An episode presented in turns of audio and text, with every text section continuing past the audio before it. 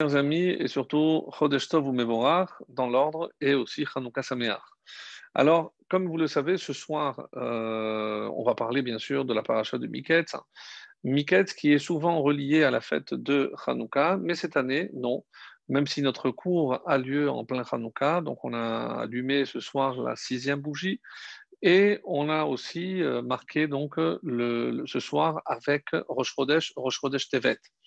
Alors, Rosh Chodesh euh, il y a une ségoula euh, qui est rapportée au nom de, euh, de Rav Chaim Palaji et qui est citée également par le Ben Ishraï. Donc, c'est pour dire que généralement, c'est quelque chose qui a été repris et quelque chose qui est avéré.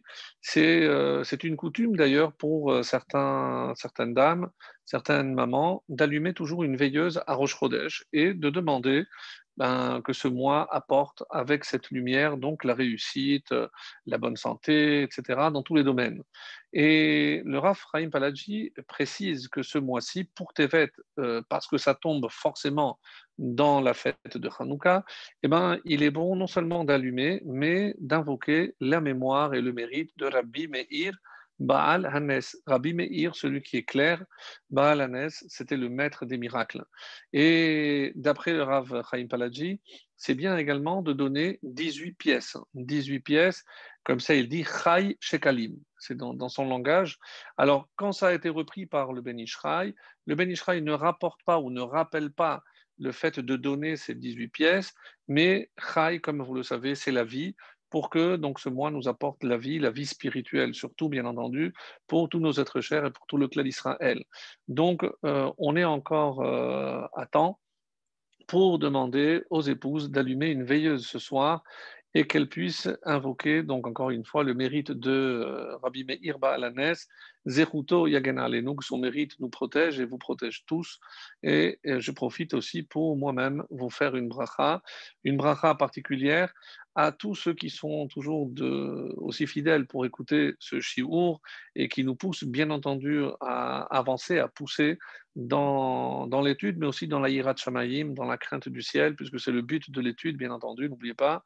Et aussi, euh, même si je le redirai à la fin, euh, remercier également tous ceux qui nous ont permis et qui ont contribué par euh, leur aimable contribution à ce projet, puisque ces cours euh, sont aussi un projet Bezrat Hashem de livre, et qu'avec l'aide que vous avez apportée, eh bien, on pourra concrétiser Bezrat Hashem pour apporter encore plus de lumière au clan d'Israël, à travers donc tous ces enseignements dont pourront profiter euh, un grand nombre, en tout cas on l'espère. Et en parlant de lumière, on va essayer de jeter un peu plus de lumière sur une paracha qui est certes très connue, mais en même temps qui euh, soulève énormément de questionnements. Donc chaque année, lorsqu'on arrive à cette paracha, je le disais avant de commencer ce shiur, c'est vrai qu'elle tombe quasiment toujours avec la fête de Hanouka et on a toujours la possibilité de trouver des liens entre la paracha, les événements qui se déroulent dans cette paracha et la fête de Hanouka. Mais cette fois-ci, comme euh, lorsqu'on lira Miketz, oui, c'est vrai. Quand on lira euh, Miketz, donc ce ne sera plus Hanouka, donc on aura terminé, c'est le lendemain. Et ben là, encore une fois, donc j'ai pensé que comme on avait déjà consacré un cours particulier à Hanouka, on allait se concentrer euh, uniquement sur cette paracha. Une paracha, encore une fois, Miketz, et c'est à la fin de Miketz. Ketz, on sait qu'il y a déjà une connotation de fin. Et c'est comme ça, par exemple, que le Orgue que je ne vais pas citer en entier parce que ce serait trop long, nous dit que cette paracha, et nous l'avions évoqué les parachiotes précédentes, donc évoque déjà la fin, la fin d'un exil, le, début de la lumière. Donc euh, ça correspond évidemment donc à proximité de Hanouka où les jours commencent à s'allonger pour euh, éclairer davantage que les nuits qui commencent, qui commencent à, donc, à s'écourter. Donc, euh, il y a plus de lumière que d'obscurité. Et Ketz, c'est Ketz Hayamin, donc c'est la fin des temps et c'est la fin de l'obscurité lorsque on va évidemment voir Yosef sortir du puits et là il va atteindre le niveau du vice-roi Donc, il va être le second Mishneh Meller, le second du roi, et il va diriger tout cet empire euh, égyptien. Alors, tout commence par un rêve. On peut même dire, ça a commencé par un rêve. Est-ce qu'on doit voir forcément, et on n'a peut-être jamais eu l'occasion d'en parler, on va dire quelques mots sur euh, comment la tradition juive considère les rêves? Est-ce que les rêves, yesh pahem mamash, est-ce qu'on doit y prêter foi? Est-ce qu'il y a forcément du vrai ou ce ne sont que des réminiscences, ou comme on l'a souvent exprimé, euh, donc il ne faut pas prêter attention aux rêves. Est-ce qu'il y a certains rêves prémonitoires? Est-ce que ce sont, on préfère ce terme à prophétique, puisque nous aujourd'hui on a perdu la prophétie, euh, même si, comme on le voit dans certains textes, Dieu se révèle à travers des rêves, donc euh, on, le voit souvent dans, tout le, dans toute la Torah. Donc, comment imaginer comment imaginer que le pharaon lui-même va aussi faire des rêves? Donc, très étonnant. Alors, tous les commentateurs diront justement que le moment de faire sortir euh, Yosef à la lumière est arrivé et ça va justement arriver à travers les rêves de Pharaon.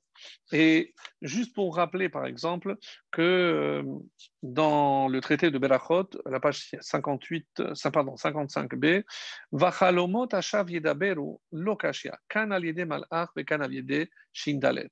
Donc, comment expliquer que des fois, je peux, oui, prêter de l'importance à ces rêves et d'autres non? Alors, si on avait, nous, comme ça dit l'Agbara, Rabba Rami, Ktiv Bachalom Adaberbo.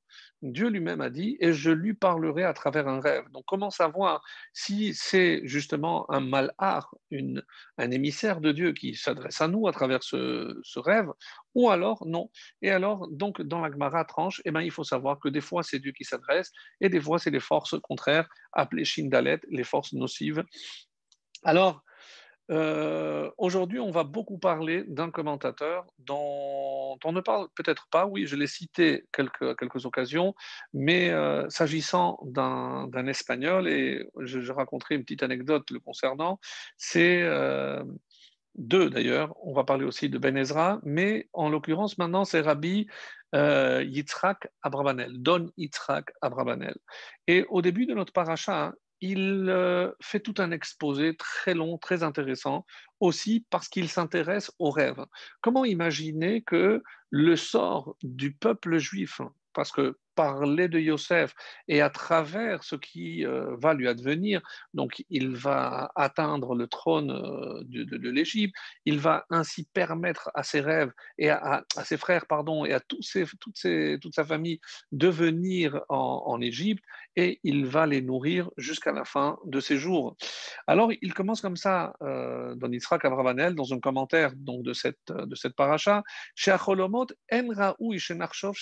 mimin echad N'allez surtout pas imaginer qu'il y a une seule sorte de rêve. Donc il y a plusieurs et on a beaucoup de mal à savoir lequel auquel on doit prêter de l'attention ou d'autres non. Il y en a qui sont complètement imaginaires, donc c'est des réminiscences de la journée, il va dire, euh, mais Elem Chalomot Amezonot, ou Pirke Ashina. Donc aussi, on sait très bien que en fonction de ce qu'on mange, donc ça peut avoir aussi des incidences sur ce qu'on va rêver ou autre. Veyeshminacher Shehem Tzotki. Mais attention, parce qu'il y a des rêves qui portent une certaine vérité en eux. Et donc, et comment on le sait? Comment ils peuvent agir de manière, on va dire, sur avoir une incidence sur la réalité? Ils disent parce qu'il y a gormim shmaimim, donc on va dire des, euh, des, des, paramètres célestes. Donc ça vient directement de la chaîne. Qui nefesh beshena, parce que quand l'âme se repose lors du sommeil, donc panouy miske donc, c'est comme il y a une, certaine détente, donc les sens sont à l'abandon. Et on est apte à s'attacher à des notions beaucoup plus élevées. Et c'est pour ça qu'on va s'imprégner de toutes ces euh, influences, on va dire, célestes. Et il y a encore encore plus, puisque lorsqu'on va rentrer dans la névoie, évidemment qu'il y a comme euh, certains personnages bibliques qui ont eu une révélation euh, de Dieu à travers un rêve. Donc, ça, c'est ce qu'il euh, est dit à, propos de, de, ces rêves. Et comment reconnaître, va dire, il va dire par la suite, des faux rêves, des vrais rêves Alors, il a, il a un point assez étonnant en disant que dans un faux rêve, tout est mélangé. Hakol meboulbal. Donc il n'y a pas d'ordre. On sait très bien qu'il n'y a pas d'ordre chronologique. Euh, on, a des, rêves qui se mélangent avec la réalité, avec de vrais souvenirs et d'autres qui ne le sont pas. Donc lorsque c'est mélangé, on sait que ces rêves n'ont aucune importance. Mais on va, sans s'attarder davantage, puisque ce n'était pas, on va dire, euh, l'essentiel, euh, simplement rappeler que quand je disais qu'il y a névoie, c'est dans la Gemara elle-même qui dit, dans Brachot 57b, que, que le rêve Chalom Echad Mishishim Banevoa, c'est un soixantième de la névoie de la prophétie. Donc, Amarakadosh Baruch Afal Mehem, Bachalom Adaberbo. Donc, même si j'ai voilé ma face, je continuerai à me révéler à travers. Et c'est tant qu'il y avait évidemment des prophètes. Et c'est comme ça que c'est rapporté dans le traité de Chagiga 5b. Donc, Hachem a toujours utilisé ce moyen, euh, ce véhicule, ce vecteur de, du rêve pour continuer à communiquer avec le peuple juif. Alors, ce qui est étonnant, c'est que Yosef, on peut dire que ce sont ses rêves qui ont fait que les, les frères l'ont vu d'un mauvais œil, comment, pourquoi il se prend pour un roi et il, pense qu'on va tous venir se prosterner. Donc des rêves de grandeur, finalement. Donc c'est ce que Yosef a fait. Et évidemment qu'il lui en voulait. On avait déjà expliqué que dans un premier temps, tout le monde savait que la royauté revenait à Yehuda. De quel droit pouvait-il s'octroyer donc par le biais de ses rêves, on aurait pu dire, mais il n'avait pas à donner de l'importance, mais on savait qu'il y avait du vrai, comme s'il y avait un signe à travers les rêves de Yosef. Et donc, sa chute est due à ses rêves, et on va dire que euh, son élévation euh, va parvenir à travers les rêves, d'autres rêves, cette fois-ci du pharaon. Et le pharaon fait des rêves assez curieux euh, par rapport donc à, comme vous le savez, à ces, vaches et les épis, etc. Donc ça, vous pouvez voir dans le texte, ce sont des choses connues. Mais quand on pense que le texte dit et kol mitzrayim, ve et kol. Attendez, donc, on a l'impression qu'il y avait au sein même de l'Égypte un métier qui était ben, révélateur de rêves ou interprète de rêves. Donc, il appelle, il fait appel à tous les grands, les plus grands spécialistes de tout le royaume d'Égypte. Donc, et kol et kol Donc, il y a ceux qui savaient interpréter et même les sages les et il aura raconté le rêve, poter otam les pharaons. Et il n'avait pas réussi à l'interpréter à Pharaon. C'est-à-dire, pourquoi ce mot les pharaons ici? Donc, c'est le verset 8 euh, du 41e chapitre. Alors, ce mot-là de les pharaons, c'est-à-dire qu'il faut comprendre que c'était de grands spécialistes, c'était de vrais interprètes, donc ils s'étaient spécialisés dans ce domaine. Mais là, en l'occurrence, pour Paro, ils n'ont pas réussi. Alors, pourquoi? Comment Paro a rejeté toutes les tentatives qui lui ont été faites, cette fille qui va mourir, cette garçon, toutes les tentatives vont échouer et il va les rejeter. Comme si quelque part, Pharaon avait une intuition, il, il avait, comme certains commentateurs ne vont pas manquer de dire, il avait aussi rêvé de l'interprétation et tant qu'il ne l'avait pas entendu, eh ben, il, savait que ce n'était pas une bonne interprétation. Mais il y a un autre détail et moi je préfère aller toujours au plus simple avant d'aller au au plus complexe. Alors, pourquoi, donc la question qu'on va essayer de traiter, pourquoi Pharaon a-t-il refusé toutes les interprétations qu'on lui a présentées? Alors, regardez maintenant euh, je vais d'ailleurs, c'est Abravanel, encore une fois, qui va essayer de répondre à cette question. Mais avant toute chose, lorsque finalement le, maître et chanson, donc euh, le responsable des boissons, va finalement se rappeler après avoir tout fait pour l'oublier, bien entendu, il dit Ah, Veshamitano, moi je me suis trouvé en prison, et là-bas, regardez les termes qu'il utilise et comment Rashi va analyser chacun de ces termes. Nahar, Ivri, Reved. Donc, c'est un jeune homme, c'est un hébreu et c'est un esclave. Rashi, qui évidemment cite, le Midrash, nous dit qu'est-ce que, pourquoi, et c'est d'ailleurs pour ça qu'on dit ici à ce propos, Arurim Arshaim She'en Tovatam Shlema Shemazkiru Belashon Bizayon. Même lorsqu'ils essayent de faire du bien, regardez comment les termes utilisés visent évidemment à humilier Yosef. Nar, un jeune homme, Choté mais c'est un idiot, c'est un jeune, il n'a il pas de cervelle, c'est un cervelé et il ne mérite certainement pas qu'on lui prête attention. À Ivry, un hébreu, à Filou nous makir. Donc c'est un étranger, il parle même pas notre langue. Et Réved, et euh, c'est un esclave, comme c'était marqué dans la charte de, on va dire, de la, du royaume égyptien, que Un esclave n'a pas le droit non seulement de régner, mais aussi il avait l'interdiction de porter des vêtements de prince, de, de. Alors, il a tout fait pour que l'on ne prête pas attention à ce jeune homme. Et malgré tout, puisqu'il n'avait pas eu d'autre solution, on va le faire venir devant le Pharaon. Et là, évidemment que Pharaon se rend compte tout de suite de quelque chose. Parce que la première parole, d'abord, il ne se présente pas comme lui-même. Et là, je suis obligé de dire quelque chose qui, euh, évidemment, est très choquant. Nous savons très bien qu'au bout de ces dix années d'enfermement, évidemment complètement injustifié, eh ben, quand il a eu l'occasion qui s'est présenté avec ces deux ministres qui allaient être libérés, et il savait que un des deux allait trouver grâce auprès du, pharaon, et lui a dit, écoute, tu te rappelleras que moi j'ai été de manière injuste ici enfermé. Et on a dit, ah, tu as compté sur un homme, alors ça va te coûter deux ans supplémentaires. Alors, nous, on se pose la question, très sincèrement, c'est quoi la faute de Yosef? Est-ce que dans la vie, on n'a pas besoin des fois de faire un effort? On a un principe très clair. Son prime à la messe, on n'a pas le droit de compter sur un miracle. Donc, euh, on a ici un moyen tout à fait naturel. C'est un homme qui va sortir, qui va se retrouver dans la cour du, pharaon. Quoi de plus naturel qu'il dise ben écoutez, je demande une grâce, ça y est, j'ai payé ma, dette, euh, 10, ans, 10 ans, je pense que c'est suffisant, donc pourquoi je ne pourrais pas euh, profiter de cette occasion?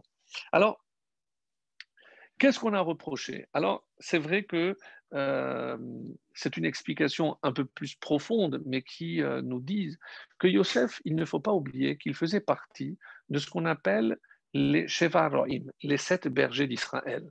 Les sept bergers, Abraham, Yitzhak Yaakov, donc comme les Avot, Abraham, Yitzhak Yaakov, Moshe, Aaron, et il y a Yosef et David.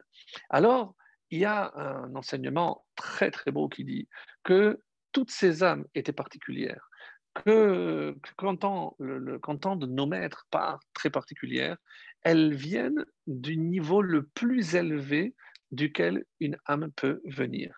Et comment s'appelle ce niveau extrêmement élevé? Il s'appelle Atilut.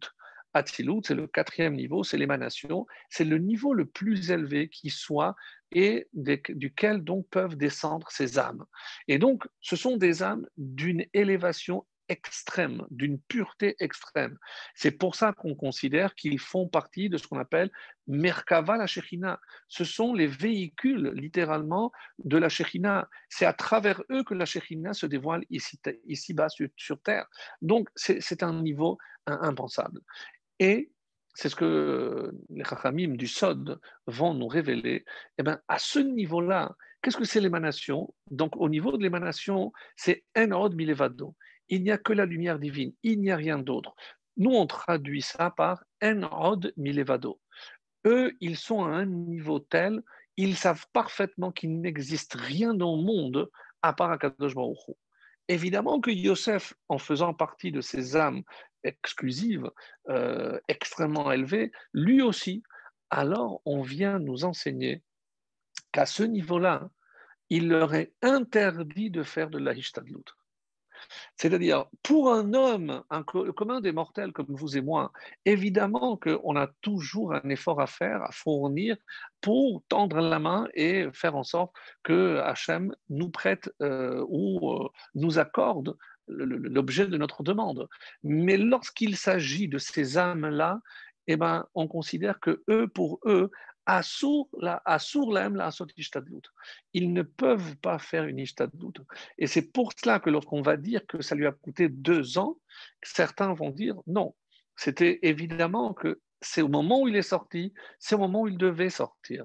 Mais parce qu'il devait comprendre, il a passé deux ans pour intérioriser le fait que faisant partie de ces âmes extrêmement élevées, eh ben, il ne pouvait pas se comporter comme le commun des mortels. Et dès la première question que le pharaon va lui poser, il paraît que tu sais interpréter les rêves. Qu'est-ce qu'il va dire? Non. Le seul qui interprète, c'est Hachem. Si il veut que j'interprète, alors je pourrais évidemment l'interpréter, mais sinon, s'il ne me le permet pas, je suis comme rien, je suis un mur, je ne suis rien du tout. Donc, il se comporte déjà comme si ces deux années supplémentaires lui avaient euh, fait euh, s'imprégner de ce que cette, euh, cette âme qu'il portait en lui voulait, voulait dire. Alors, on revient à Abravanel. Qu'est-ce qui a fait que ça, il y a eu quelque chose qui a déclenché? Est-ce que le simple fait qu'il ait dit non, moi, est-ce que cette humilité, non, moi je ne suis rien, c'est euh, mon Dieu qui euh, me transmet les, enseignements ou les interprétations, moi je n'y suis pour rien Ou alors, et regardez, c'est très original ce que Abravanel va dire, parce que quand il dit, va s'appeler parolem et tralomo, Qu'est-ce qu'il raconte à tous les Khartoumim, à tous les devins et les sages et les interprètes? Être à l'homo, son rêve. Mais lorsqu'on regarde le texte, il en a, fait deux. Alors, Ve'en poter otam, mais personne ne les lui ont interprété. Donc, ils n'ont pas réussi à les interpréter, otam au pluriel, les rêves. Mais parce que lui, il savait au fond de lui que les deux rêves ne faisaient qu'un.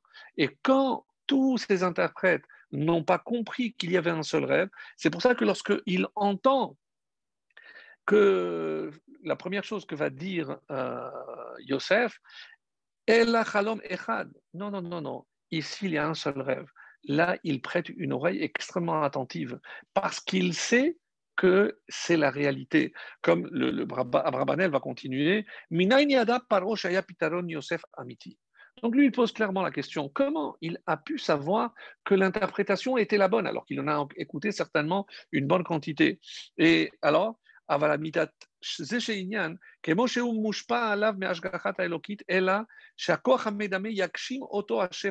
donc il rentre dans les détails pour dire que il avait aussi l'interprétation, mais qu'ils étaient Ça ressemble à quelqu'un qui connaît un mot, mais qui l'a oublié.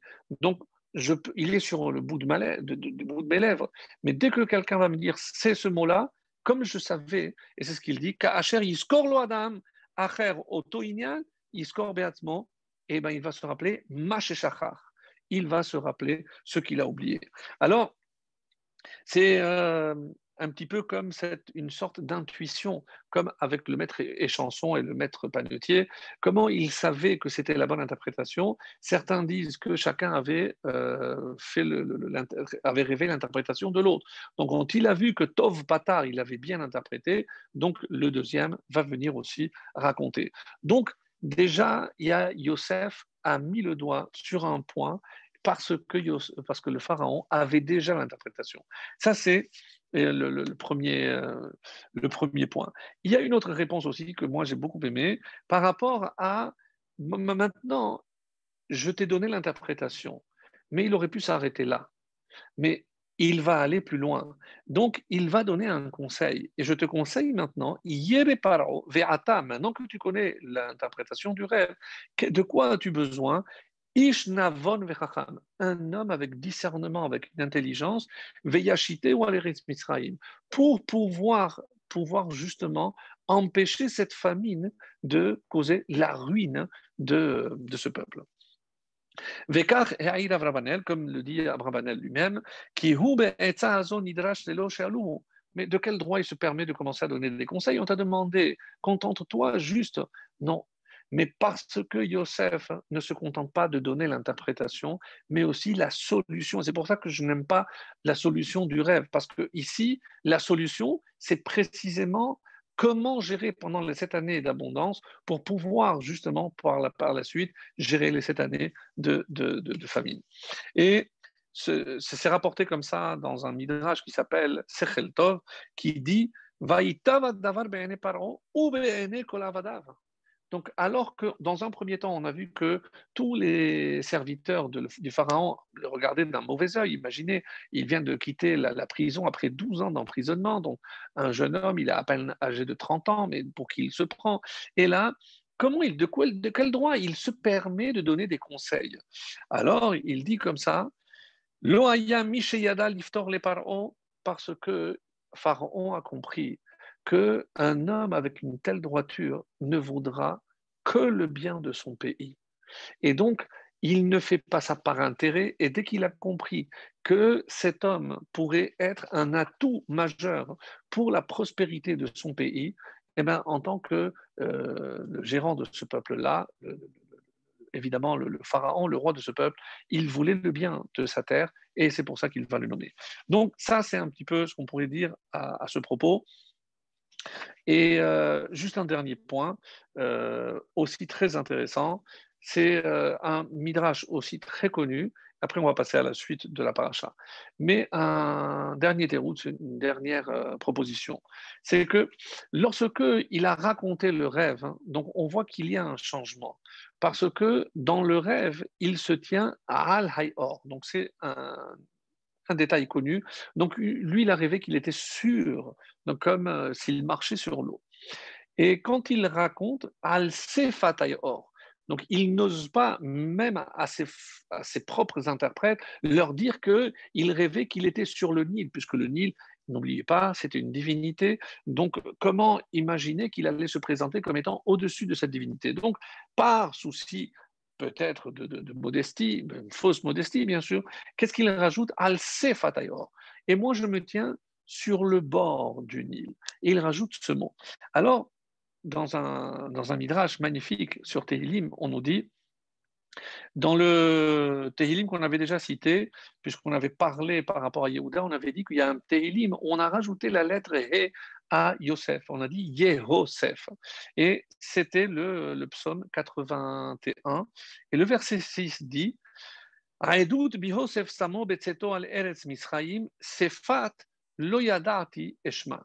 Alors, la traduction sans l'interprétation que je vais donner donne ceci. Un témoignage qu'il a imprimé en Yosef lors de la sortie d'Égypte, un langage qu'il ne connaissait pas, Sefat Loyadati, peut-être qu'en parlant de, de, l'égyptien, qu'il ne connaissait pas, Shamati, Eshma, il a entendu. Certains disent que, comme vous le savez, pendant cette nuit, pardon, il y a Gabriel qui est venu lui enseigner euh, non seulement l'égyptien, mais à part l'hébreu, les 70 langues. Alors, et on nous dit ici, Sefat Loshamati. Là, moi, je vois ton rêve. Hein mais je ne vois pas Sefat, c'est-à-dire Sefat, on a, on a interprété par, on a traduit plutôt par un langage. Mais Sefat, c'est le bord. Moi, dans ton rêve que je vois, parce que je peux déceler ton rêve, je ne vois pas le mot Loshamati, le mot Sefat au bord. Moi, je ne l'ai pas entendu. Alors, quand il a dit ceci, et c'est la discussion qu'il a eue, Veine Omed al-Hayor, dans le rêve, il se tient sur le, or. Bachalomi hineni omed, et quand il raconte, il dit al or. Et quand il interprète euh, Yosef, il dit non, non, non, le mot sefat ne fait pas partie du rêve. Ah, qu'est-ce qu'il dit tout de suite après? Est-ce que je peux trouver un homme? Donc, ce n'est pas du tout par rapport à l'interprétation qu'il dit, mais un homme inspiré par le souffle divin, par l'esprit divin, par l'esprit de Dieu, Comment il a su Parce que comment il peut savoir exactement je ne parle même plus de l'interprétation, mais du rêve lui-même, parce que Paro l'avait changé. Et le fait qu'il non seulement va l'interpréter comme il se doit, mais qu'il ait pu voir ou percevoir la vraie nature de ce rêve, il s'est dit, oulala, cet homme, il est spécial. Et c'est pour ça qu'il va lui confier évidemment le contrôle de tout son pays, les yeux fermés, sans l'ombre d'un doute. Alors, ça, c'est par rapport donc au moment où il arrive, à, il a attendu patiemment 12 années dans cette prison égyptienne, où même si, comme le texte le dit, tout ce qu'il faisait lui réussissait, peut-être, mais il était en train de penser à autre chose. À quoi pensait-il? D'abord, il va se marier, comme vous le savez, à Osnat quand il a atteint la grandeur, donc euh, même le, pharaon lui dit maintenant, il faut que tu cherches une femme. Et on dit que lorsqu'il se se promener euh, dans les rues d'Égypte, de, de, eh ben, toutes les filles lui, jetaient des bijoux pour attirer son attention parce que c'était un, bon parti. Et dans, cette euh, recherche, il y avait également une jeune fille, une jeune fille que nous connaissons, qui s'appelait Osnat, et qui a jeté la seule chose qui était en sa possession. C'était un petit amulet que son grand-père lui avait donné, et en disant Je suis Osnat, euh, fille de Dina, fille de Yaakov. Donc je suis la petite fille de Yaakov. Rappelez-vous que euh, Osnat donc, est née de l'union de Dina avec, euh, avec Shechem, Shechem ben Hamor, et donc est née cette fille qui n'était pas désirée par les frères, par les, les tontons. Euh, Osnat rappelle aussi qu'elle a été violentée, donc dans son nom, et c'est pour ça qu'elle a été, euh, on va dire, donnée et elle, a atterri dans la maison de Potiphar et, euh, et de sa femme. Alors, comment expliquer que cette jeune fille va finalement, dès qu'il va apercevoir parmi tous ces, tous ces bijoux euh, un petit objet insignifiant, attiré par la curiosité, dit tiens, fille de Dina, fille de Yaakov, donc Dina, c'est ma sœur. Comment Il y a une fille ici, et donc il lève les yeux, et c'est comme ça qu'il va épouser donc Osnat.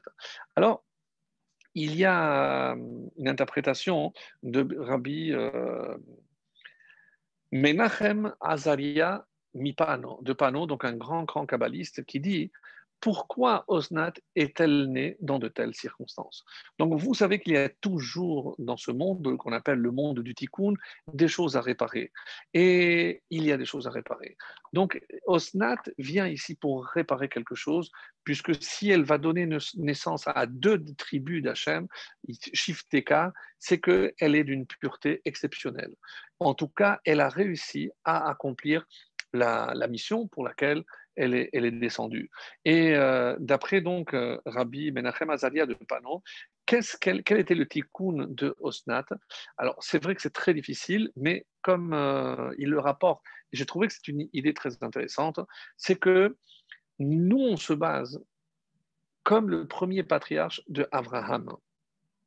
Et on vient de dire que Abraham, Yitzhak, Yaakov, ils sont tous Merkava à la Shechina. Donc c'est que Abraham a une âme exceptionnelle. Mais pour avoir une âme exceptionnelle, il devait descendre d'une maman exceptionnelle.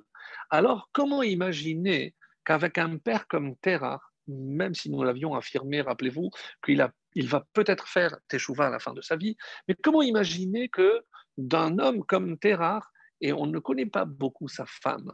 Eh bien, si on dit que Abraham a été ce qu'il a été, c'est parce qu'il a eu une mère, une tzadéket. Et c'est comme ça que c'est rapporté que, et je vais vous dire le nom, c'est Amtalai Bat Karnevo. Donc on connaît le nom de la maman d'Abraham, Amtalai Bat Karnevo. C'est une ségoula aussi lorsqu'on a perdu quelque chose, de citer son nom pour retrouver aussi quelque chose. En tout cas, elle, il est évident que pour donner naissance à un enfant comme Abraham, même s'il a, elle a donné naissance à Abraham, mais ça a été quand même Abraham, même si on considère qu'avec le V, c'est comme s'il s'était converti, mais force, euh, on est forcé de dire que c'était une, une, âme exceptionnelle. Donc, venant d'une femme exceptionnelle. Et effectivement, on nous dit qu'elle elle était très scrupuleuse, c'est une vraie tzadékette. Elle faisait attention même à Nida, à tous les éloignements, bien entendu, qu'elle faisait tout ce qu'il fallait pour respecter Nida. Mais ce n'était pas le cas de Terrar. Terrar qui ne respectait pas tous les détails, qui n'était pas assez attentif à tous ces détails et Évidemment, on ne peut pas imaginer que Abraham soit né d'une euh, union euh, illicite, bien entendu, mais peut-être que comme Terah n'était pas assez scrupuleux et peut-être qu'il avait des contacts, il fallait réparer pour que ce soit véritablement parfait, il fallait réparer tous ces petits détails au niveau de Nida que la maman d'Abraham n'avait pas pu respecter à cause de son mari. Donc, elle, à travers cette naissance et à travers, évidemment, malheureusement, les circonstances de sa naissance, elle vient, à travers les forces négatives, réparer pour ramener toute cette énergie du côté de la Kedusha. Et c'est comme cela qu'elle va épouser Yosef à Hatzadik et qu'elle donnera naissance à Ephraïm et Ménaché, ceux par qui on continue à bénir nos propres enfants. Donc, juste un petit détail qui pour moi était très important parce que euh, voilà, c'était pour resituer donc euh, Yosef qui s'est marié, qui va apporter la preuve à son père lorsqu'il va le rencontrer dans les parachutes suivantes. Donc tout est fait dans les règles de l'art. Alors, il reste quand même, et malgré tout, un détail extrêmement, extrêmement gênant. Oui, mes amis, on a parlé, on, ne on parlera toujours. Donc, nous savons très bien que la Torah interdit de se venger. Il est interdit même si quelqu'un nous a fait du mal, de lui vouloir du mal et de chercher à se venger. Lotikom velotitor.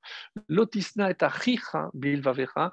Et même porter de. Je, verrai les questions après. Et même porter la haine de ton frère dans ton cœur, même si tu ne l'exprimes pas, eh ben c'est assaut d'après la Torah. Alors, lorsque on va parcourir cette paracha et on va se dire mais enfin, comment Yosef a pu avoir un tel comportement?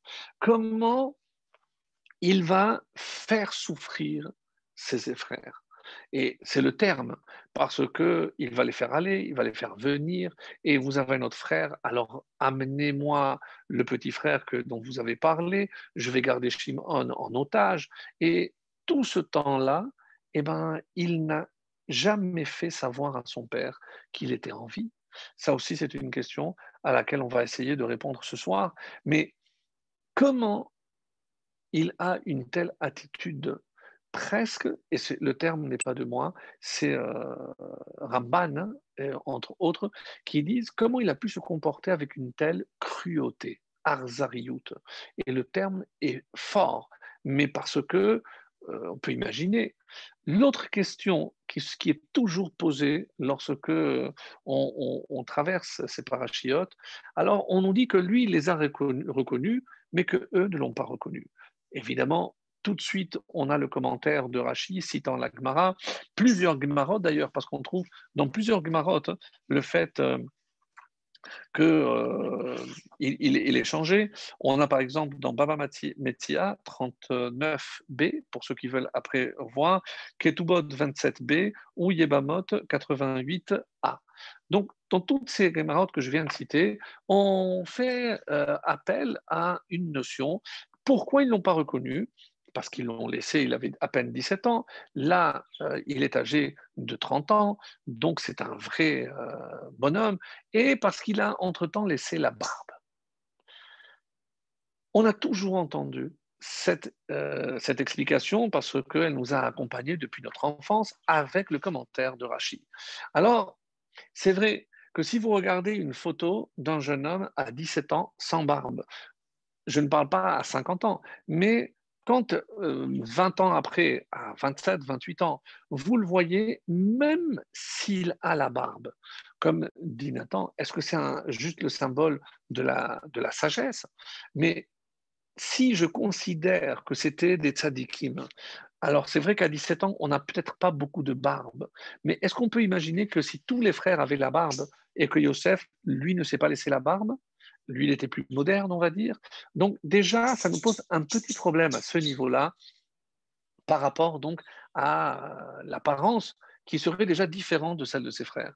Mais quand vous mettez la main devant, enfin, les traits du visage, hormis la barbe, mais il est évident que vous pouvez reconnaître quelqu'un.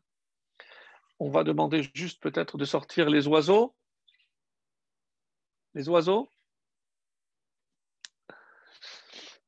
Donc, c'est sûr que Yosef les a reconnus, puisqu'ils n'ont pas changé. Et, euh, mais, dire qu'à cause de la barbe, qu'ils ne l'ont pas reconnu, à peine 20 ans après, c'est un peu difficile. Hein. Tellement que Ramban a senti cette difficulté. Vous savez ce qu'il a écrit, Ramban? Il a dit que comme il avait évidemment un, un couvre-chef, puisque en tant que vice-roi, il a incliné pour cacher un petit peu son visage. Donc s'il était tellement sûr qu'il n'allait pas le reconnaître, pourquoi avoir recours à une telle astuce Donc s'il se croyait à l'abri parce qu'ils ne l'ont pas reconnu, et apparemment ça a été le cas, puisqu'à un moment ils n'ont fait, ils donné signe de, reconnaissance. Donc pourquoi à ce moment-là, qu'est-ce que la barbe va changer? On a l'impression que c'est le seul détail qui a fait qu'ils ne l'ont pas reconnu. Donc ça c'est très difficile. Sincèrement, donc, même si on a encore une fois l'habitude d'entendre cette réponse, mais il n'en est pas moins que c'est difficile. Alors, il y a dans, la Torah des fois des termes, en tout cas, on va dire des, des, mots, ou qui peuvent dire une chose et exactement l'inverse. Par exemple, dans cette paracha, nous avons un terme qui revient. Ben, sachez que euh, il y a neuf fois dans tout le Tanakh, dans Torah Nevi'im Tuvim, c'est le mot shever. Shever dans le sens de nourriture. Qui yesh shever bemitraim. Allez-y parce que là-bas il y a de la nourriture. Et sur neuf fois dans tout le Tanakh, sept fois c'est dans la paracha de Miketz. Donc c'est un terme qui prend beaucoup de place. Euh, Vaishbor, les Mitzrayim, il a donné la nourriture. Donc soit fournir la nourriture ou la nourriture elle-même, ça s'appelle shever. Mais en hébreu, shever, c'est aussi lishbor, c'est briser. Et donc quelque part, donc peut-être pour ça qu'on dit casser la croûte, je ne sais pas, parce que c'est casser, on casse quelque chose, lishbor, mais chivrer, luchot, c'est les débris des tables. Donc Comment un terme peut exprimer une chose, la nourriture, quelque chose dont on a tellement besoin, et on a l'impression ici que c'est l'inverse, c'est tout, un manque, puisque briser, c'est quelque chose qui n'est pas entier et qui est cassé. Alors, dans le verset dont il est question, sur lequel on va s'attarder un petit peu, c'est le verset 7. Vayar Yosef et Echav, Yosef a vu ses frères, Vayakirem, il les a reconnus. Vayitnaker alehem.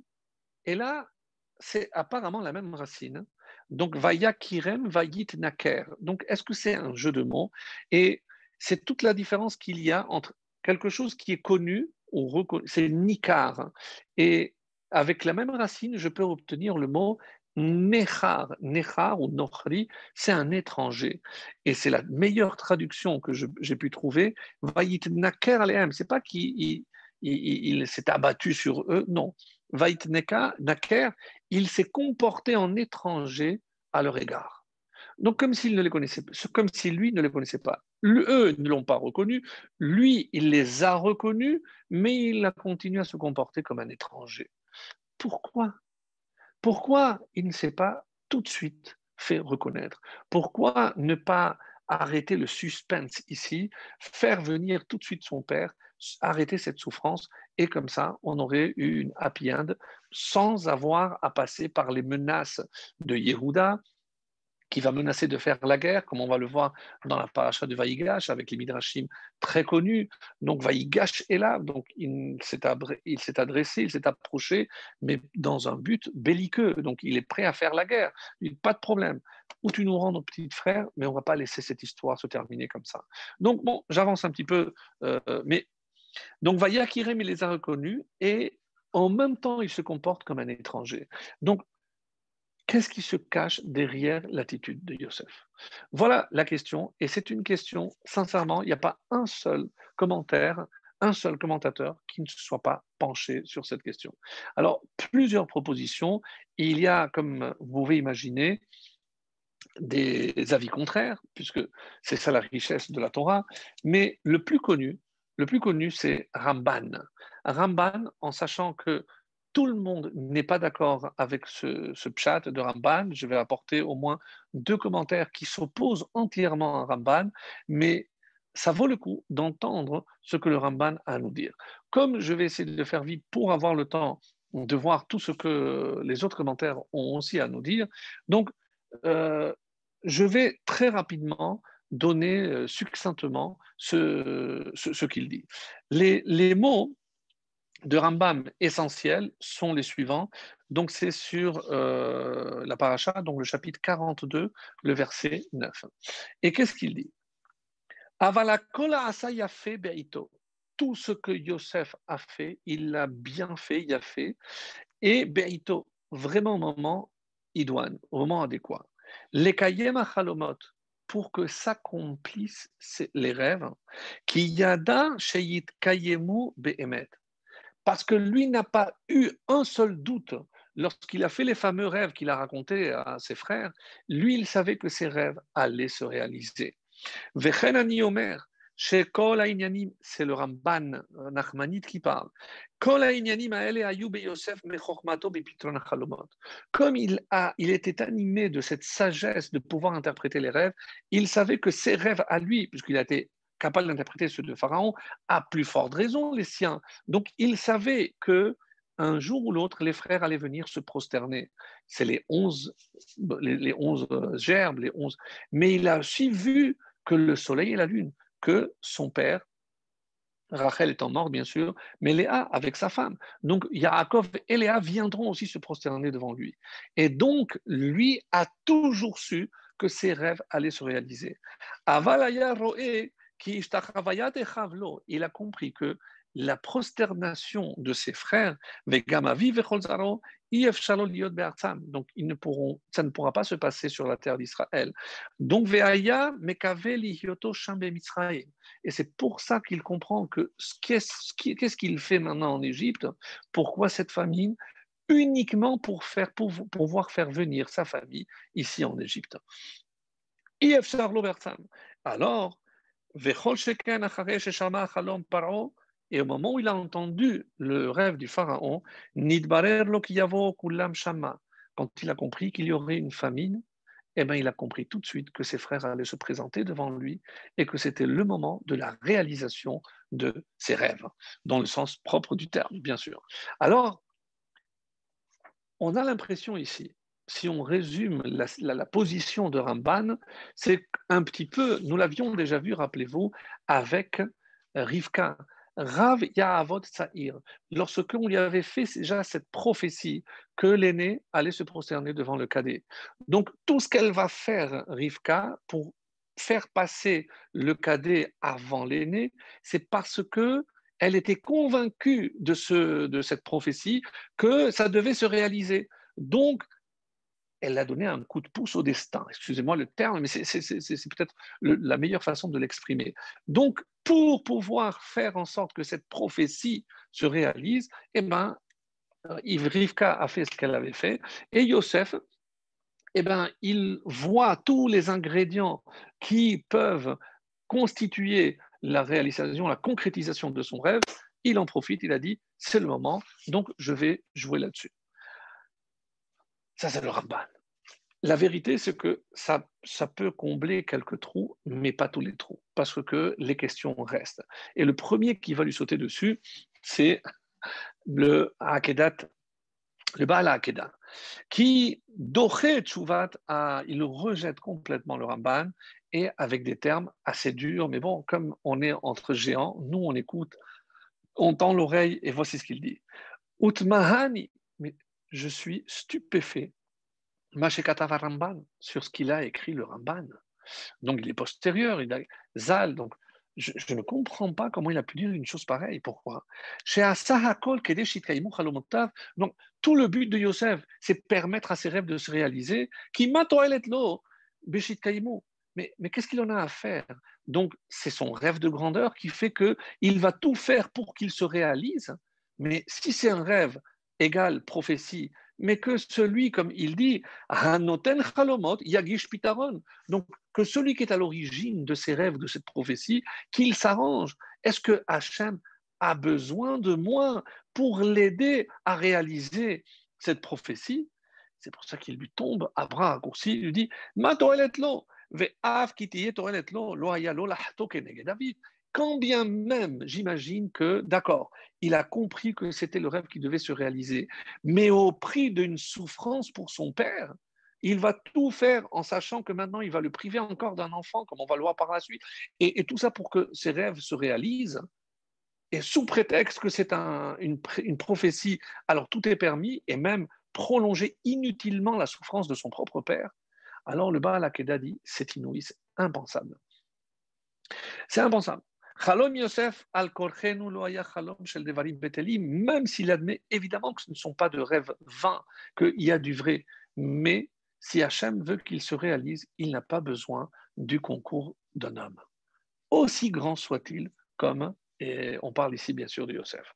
Alors, il y a quelqu'un d'autre qui a rejeté d'une manière vraiment très forte, mais en même temps, il va proposer une réponse très original. Alors, il faut que, pour, que je sois honnête avec vous, donc, euh, d'où ça vient? D'où ça vient? Alors, on l'appelle le MEASEF. Le MEASEF, c'est le compilateur. Qu'est-ce que lorsqu'il y a eu l'édition, les premières éditions du Talmud de de Jérusalem. Donc, euh, c'était une coutume chez les éditeurs que lorsque on avait terminé donc ce qu'il fallait imprimer, s'il y avait de la place, on ne laisse pas, un blanc dans un livre de Kodesh. Alors, il va se permettre, lui, de, donner ses, ses hidushim, ses, ses inventions, ses, ses, explications propres. Et Voici à la fin de ma Sechet Berachot ce qu'il dit. Amar Ameasef, Ameasef, le compilateur, l'éditeur, a dit Gamani Minhag, ben, moi aussi, je vais suivre cette coutume, laquelle Chez Haniyar Halak, de ne pas laisser une feuille blanche. Donc, on remplit jusqu'au bout. Et quoi? Va amaleo biksat Je vais profiter pour apporter mes propres hidushim à moi. Et après ça, donc il dit Vehine Shamaim Hadashim. Je vais apporter des nouveaux cieux, comme ça il exprime. Alors, bon, c'est une expression assez étonnante pour dire quelque chose de, d'inouï, donc d'inédit. On n'a jamais euh, entendu une réponse, c'est celle que moi je vais vous donner.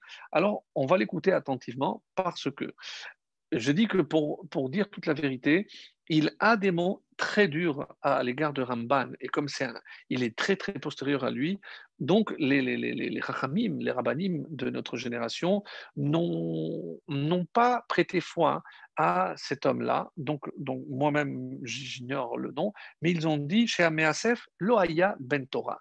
Pour pouvoir s'exprimer de la sorte contre un grand comme Ramban, euh, alors qu'il le dit et c'est pour ça que dans les propos, qu'il me pardonne avec tout le respect qui lui est dû. Donc il ne manque pas de respect. Mais moi, il ne me semble pas. ben, le, le aussi, oui, mais peut-être que le Balakeda, c'est pratiquement de la même génération, même si c'est un petit peu après, c'est parmi les Gdolim, les, les, les, les, les Rishonim, les Acharonim, et nous, nous sommes trop petits pour nous permettre de nous opposer à un Ramban. Quoi qu'il en soit, alors, il va donner cette, euh, euh, explication que j'ai trouvée, euh, pour ce qu'elle vaut, très, très, très, très originale. Alors,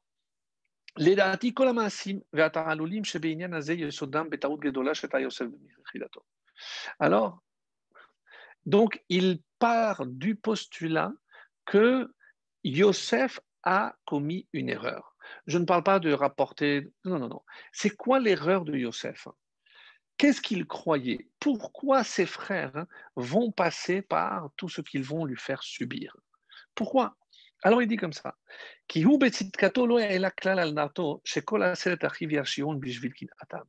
n'a jamais pu imaginer que ce qui lui est arrivé, c'est précisément de la part de ses frères.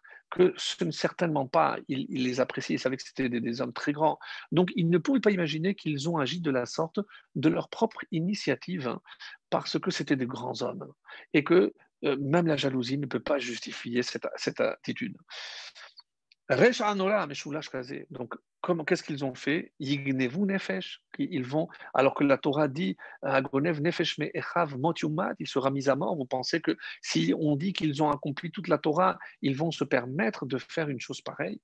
Chez la donc tellement cruel pour faire une chose pareille. Et ensuite, comment ils vont entraîner une telle souffrance au père, alors que n'oublions pas que lui, est dans le puits, il est en route vers l'Égypte, il ne sait pas ce qui se passe, donc euh, l'astuce qu'ils ont trempé la, la tunique dans le sang, etc., donc il n'est pas au courant. Et alors, qu'est-ce qu'il a pensé? Donc encore une fois, je cite le, le qu'on appelle le Measef. Donc ça va pour mais j'ai trouvé que c'est très original. Aviv shuma. Qui est à l'origine de ce qui lui est arrivé? Pas les frères, le père. Ça répond à beaucoup de questions. Pourquoi il n'a pas cherché à le contacter? Quand il a vu que son père n'a rien fait pour le retrouver Mais si depuis le départ il pense que tout ce qui lui arrive, c'est voulu par le père, alors on va essayer de comprendre comment il est arrivé à cette conclusion, bien sûr. Léoncho, donc il a voulu qu'on le punisse en le vendant comme un esclave. Pourquoi?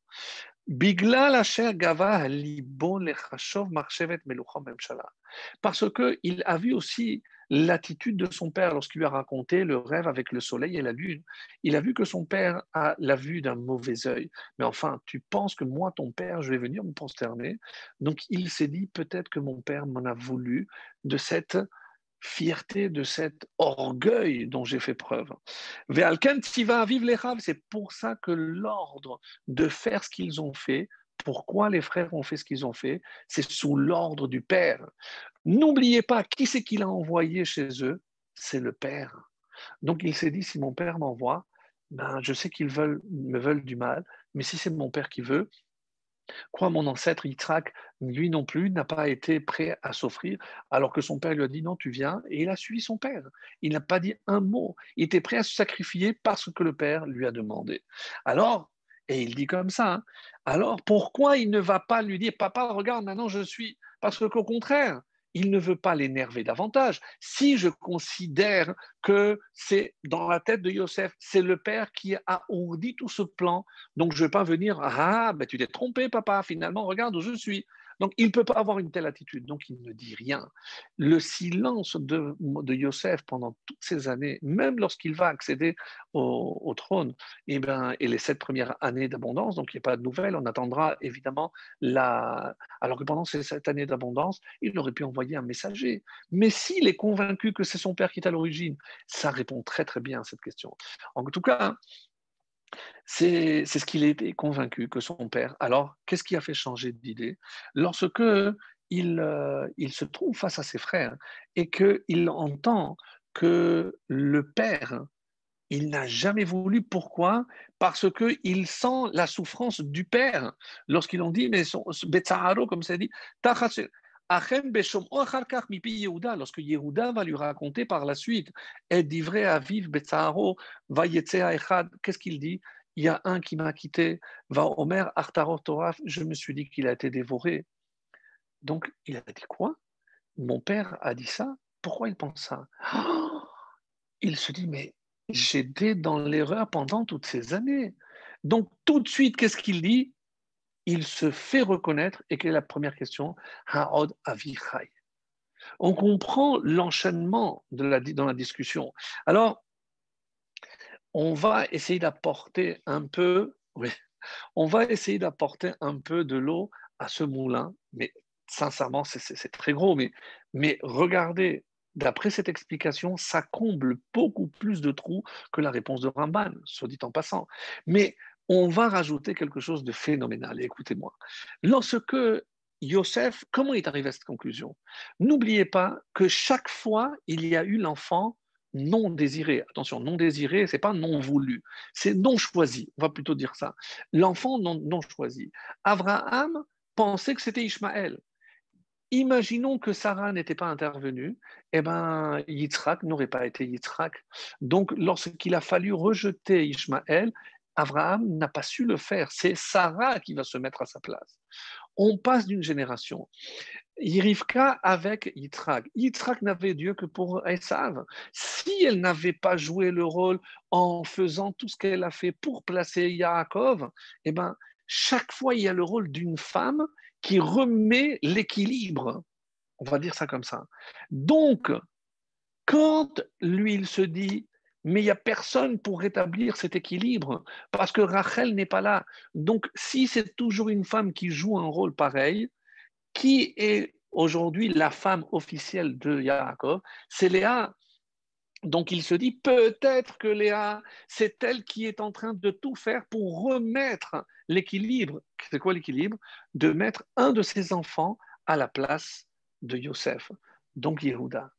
Et tout rentre parce que de la même façon que pour mes ancêtres, il y a toujours eu une femme, alors maintenant, s'il y a une femme pour rétablir cet équilibre, donc pas parce qu'il euh, il a imaginé que Yaakov lui voulait du mal, mais il a déjà vu ce, schéma. Donc c'est logique qu'il se reproduise. Il se dit, c'est tout à fait normal.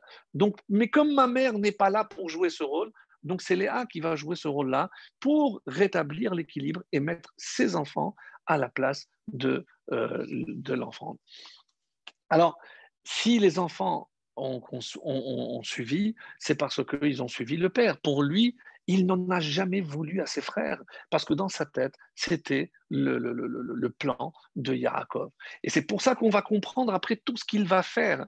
Alors, c'est vrai que quand on, va essayer maintenant de comprendre le plan, parce que je vais encore apporter un, petit, un petit détail, euh, je pense, très important, c'est euh, qu'est-ce qu'il a fait Yosef? Et c'est pour ça que je, vais terminer aussi avec un, Ben Ishraï, puisque Ben Ishraï nous a dit d'allumer la bougie ce soir, donc on va, on va essayer de s'éclairer à, la lumière de ses enseignements.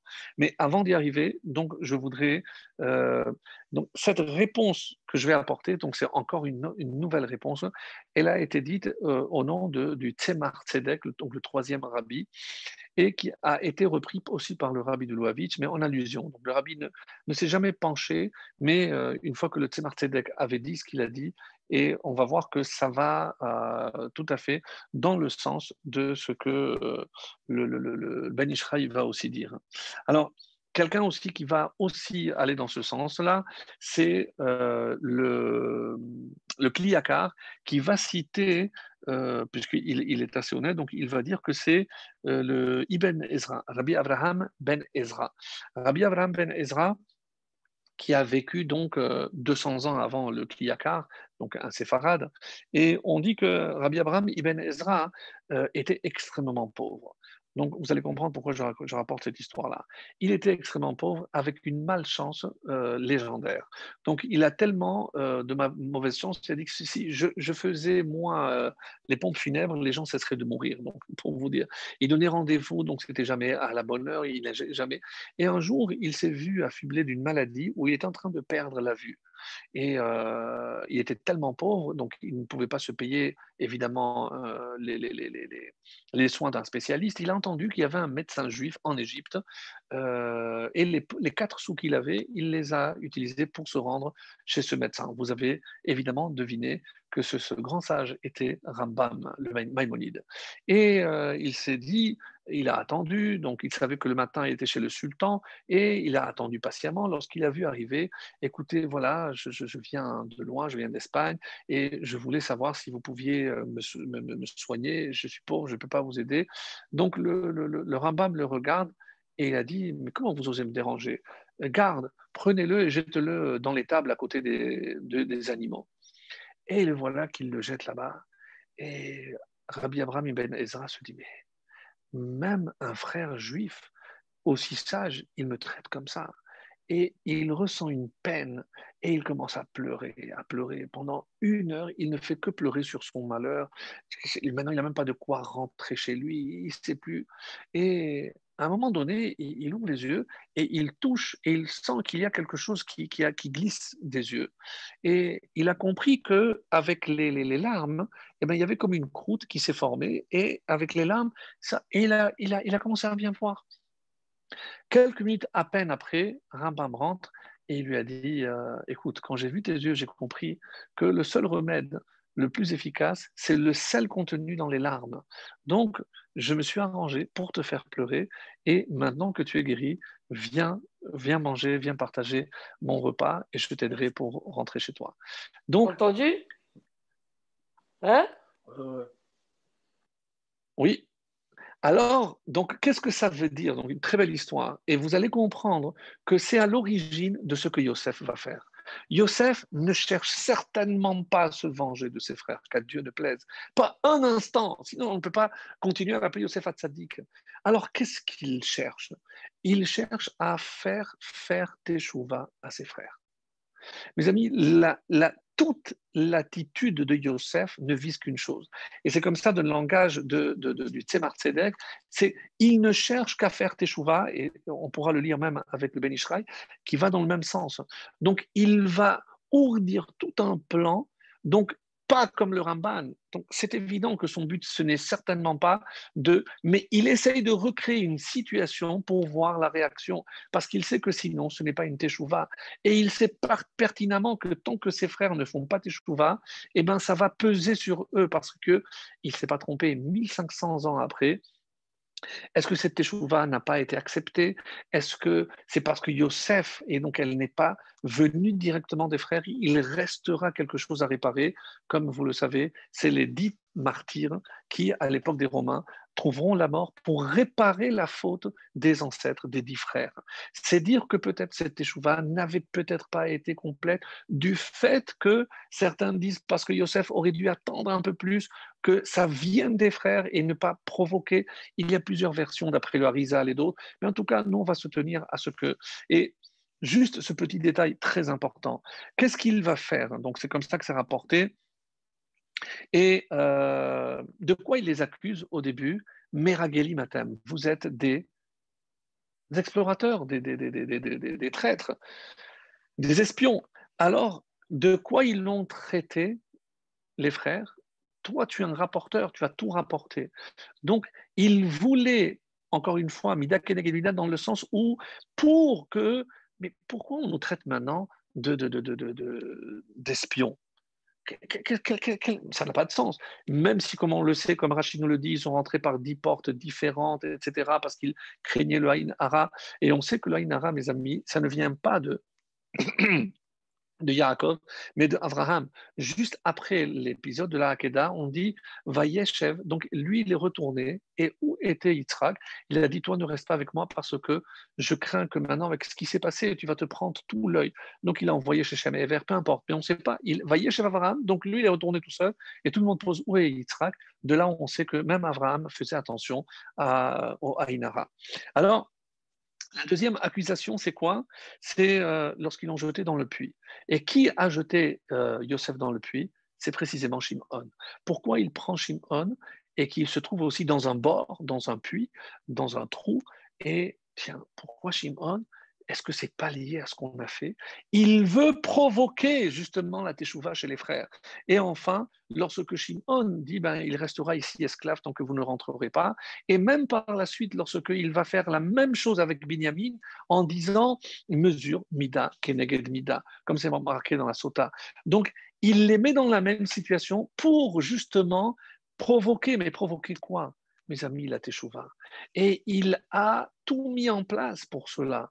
Parce qu'on dit, comme dans le. C'est rapporté comme ça dans le. Dans le Midrash, pardon, il a, il a décrété Chalosh Gezerot. Comment ils voulaient avoir la certitude qu'ils allaient venir? Encore une fois, non pas pour les faire, les faire prosterner. Donc, on suit maintenant cette piste de la Teshuvah, qui pour moi est exceptionnelle. Donc, et il dit, mais c'est interdit d'envoyer son esclave. Celui qui veut de, à la nourriture, il doit se présenter en personne. Donc, pas d'émissaire, pas donc pour être sûr que tous allaient venir. Alors, et on n'a pas le droit de revendre. Donc, on ne peut pas vendre à des revendeurs. Donc, rak les atzmon. Donc, quelqu'un prend la quantité pour lui-même. Il ne peut pas prendre pour quelqu'un d'autre. Et enfin, rentré, il y avait le service d'immigration. Il a mis euh, son, fils Ménaché à l'entrée et il a demandé, comme dit le Midro, Shemo, Shem Aviv et Shem. Le père, le nom, son nom, le père et le grand-père, pour être sûr de les repérer. Et évidemment, quelques mois après, et c'est comme ça qu'il les a repérés. Donc, quand euh, il, dit Mida Keneged Mida, Mida on dit, c'est comme ça que dans le verset de Hachem Shomrecha, Hachem Tzilecha, Hachem il te protège, mais Hachem est ton nombre. Alors, le Baal Shem Tov donne une très belle explication. C'est-à-dire qu'Hachem, il est ton nombre. Nous savons très bien que lorsque je bouge, l'ombre fait la même chose. Eh bien, comme toi tu agis, Hachem, il agit dire que Hachem c'est ton ombre, c'est une façon d'expliquer justement que c'est comme ça que Dieu agit et réagit. Alors, il va éveiller finalement, donc comment euh, on a la preuve de la Teshuvah Parce que c'est avec Binyamin, et c'est à ce moment-là qu'il va se faire reconnaître. Alors que Binyamin a un rôle extrêmement secondaire. Il ne parle pas il ne dit rien. Euh, on t'accuse, euh, tu vois ton frère, lui il n'a pas d'enfant, lui n'a pardon, lui n'a pas de mère, alors il va s'asseoir avec moi. On voit que pour Yosef, le fait même des noms qu'il est donné, Nachan Elohim, Dieu m'a fait oublier ma peine, parce qu'il n'a jamais abandonné donc sa famille, donc, même dans le nom de ses enfants. Hifrani, même dans ce pays, Dieu m'a fait fructifier, mais je n'oublie pas mes origines. Et ça, évidemment, c'est la grandeur de Yosef. Donc il va faire la même chose, et lorsqu'ils vont voir comment ils vont prendre, parce que peut-être que pour Shimon, ils vont tout faire, parce que c'est leur frère, ils vont tout faire pour le sauver, mais je vais faire maintenant un test avec Binyamin. Binyamin, puisque s'il n'aime pas euh, Yosef, fils de Rachel, alors Binyamin non plus. Mais lorsqu'il a vu comment ils se sont avancés, ils ont pris la défense de Binyamin, il a dit Annie Yosef. On le verra donc par la suite, donc Annie Yosef. Et c'est comme ça que je voudrais commencer à conclure euh, en écoutant ce que le, langage de, du Ben Ishraï dans Ader et Eliyahu. Vayaker Yosef et Echav. On dit qu'il y a, c'est marqué deux fois. La première fois, il les a reconnus. On dit que, comme Rachid l'explique, pourquoi on dit deux fois il les a reconnus il, Parce que, rappelez-vous, lorsqu'il est allé chercher et je cherche la fraternité, je veux et rétablir la fraternité en mes frères. Que lui dit cet homme, Nas oumisé, oublie, ils t'ont laissé tomber, ils ne veulent plus de toi. Et il le savait parce qu'il les a entendus parler de ça. Donc lui n'a pas lâché, Yosef n'a pas lâché, et il restera jusqu'à la fin pour rechercher cette fraternité. Je disais que Binyamin est très silencieux. Quand est-ce qu'on garde le silence, mes amis? On regarde son nom. Ben Oni, qu'est-ce qu'elle a dit? Sa mère au moment où elle mourait C'est le fils de ma souffrance. Le fils de ma souffrance parce que elle savait qu'elle allait mourir. Oni, c'est aussi Avel, donc c'est aussi le deuil. Yaakov tout de suite va refaire le nom. Non, c'est la force. Donc il ne faut pas sombrer, mais du puits, il faut trouver la force. Et Bin Yamin, le fils de ma droite. Et donc il faut trouver la force. Mais on comprend pourquoi hein, Binyamin se tait. Parce que depuis qu'il a perdu et sa mère et son frère, et son mère et sa mère et, son, et son frère, il est en deuil et le silence est un signe de deuil. C'est pour ça qu'à aucun moment il ne parle. Mais au moment où il va donner les noms de ses enfants, dix enfants, attention, il, y avait très peu de différence d'âge. Donc ce n'est pas un petit gamin, il a déjà dix enfants. Il a au moins deux, trois ans peut-être de moins que, que Yosef, mais il est âgé, c'est pas un petit gamin. On a l'impression, non, Binyamin est, et qui est descendant de Yamin? Shaoul qui sait se taire, extrêmement anav, qui est descendant, Esther, Esther s'est tu. Donc on voit que dans la descendance de Binyamin, le signe de grandeur, c'est le silence. Et maintenant, je, dis, Vayaker Yosef et Echav, Rotzelomar, Hikir Be'arva Maintenant qu'il leur a pardonné, qu'il a vu comment ils ont réagi, donc tout est oublié. Maintenant, il a reconnu la fraternité. Même si pour l'instant, eux ne, l'ont pas encore reconnu, Mikodem, bin Beno, avant qu'ils se fassent connaître. Et c'est ça comme ça qu'il faut dire, Vayaker Yosef. Et il dit au baiser à Teshapir, Vayit. Et comment on va dire qu'il s'est fait passer pour un étranger? Délire Ora Alehem, comment il faut lire? Vayit Naker, Vayidaberitam Kashot. Il leur a parlé sévèrement. Pourquoi? Baiser Ki Uloa Sakacha tout ce qu'il a fait, il leur a fait pour le bien. Bishvil ha'alot pas du tout pour s'énerver ou pour se venger. Vaitnaker tovatam ve'atan, velachen, c'est certainement pas pour se venger. Il n'a cherché à aucun moment, il a cherché la, vengeance. Donc, à la fin, tout ce que Yosef a fait, c'est pour provoquer la Teshuvah. Et c'est comme ça que c'est rapporté dans le Tzemar Tzedek, dans le Hortorah, c'est que ou comme le, le, le, le le reprend euh, aussi dans ces termes-là, que c'était uniquement Gemora pour faire faire faire Teshuvah. Donc, je, je, donc vous pouvez le, relire. Donc, c'est vrai que le premier, c'est peut-être euh, Ibn Ezra, de Abraham Ibn Ezra, qui donne cette piste que reprend le Kliyaka et que l'on retrouve. Donc, c'est pour faire Teshuvah aux frères. Et je voulais terminer sur un, point très intéressant qui nous concerne à tous, c'est dans Shemot Rabbah au début du, de. Tout le monde connaît le fameux, donc dans Michelet, Choser Shifto Sonebeno. Celui qui évite la, le, bâton, il n'aime pas son fils. Et ce Midrash nous dit, vous savez de qui on parle, qui n'a pas usé, qui n'a pas su être assez dur. Hein. Et le problème, c'est malheureusement, c'est pour ça que le fils, finalement, il s'est éloigné. On dit que c'est Abraham. Rappelez-vous, on a dit à un moment donné, Abraham n'a jamais fait de reproches. Yitzhak non plus n'a pas fait les reproches qu'il fallait. Et Abraham a finalement repoussé Ishmaël parce qu'il n'a pas été assez dur avec lui. Qui est Tif Eret? Koach la force de l'équilibre. Tif Eret, c'est évidemment Yaakov. Nous avons ici un exemple pour nous tous que Yaakov, il a su éduquer ses enfants avec à chacun il va dire, lorsque Shimon et Lévi n'ont pas fait, lorsqu'il va les bénir, à chacun il lit les quatre vérités. Et c'est peut-être ça ce qu'aujourd'hui, il nous manque cruellement. Nous, on pense que aimer, c'est que donner, que dire oui. Et peut-être que ce qu'on devrait apprendre, regardez comment il a été sévère. Yosef a pris la leçon de son père. Yosef est très dur, il parle très durement, mais uniquement pour le bien de ses frères. Donc, inspirons-nous aussi de cette dureté des fois dont on doit faire preuve à l'égard de nos enfants, mais uniquement pour leur bien, parce que c'est comme ça que aujourd'hui on va pas les frapper bien sûr, mais par la parole, par une forme de dureté, eh ben c'est uniquement comme ça qu'on prouvera notre amour. Et Yosef n'a jamais cessé d'aimer ses frères, et c'est cette fraternité qui euh, nous remplit non seulement de joie, mais aussi de beaucoup de lumière. Voilà mes amis.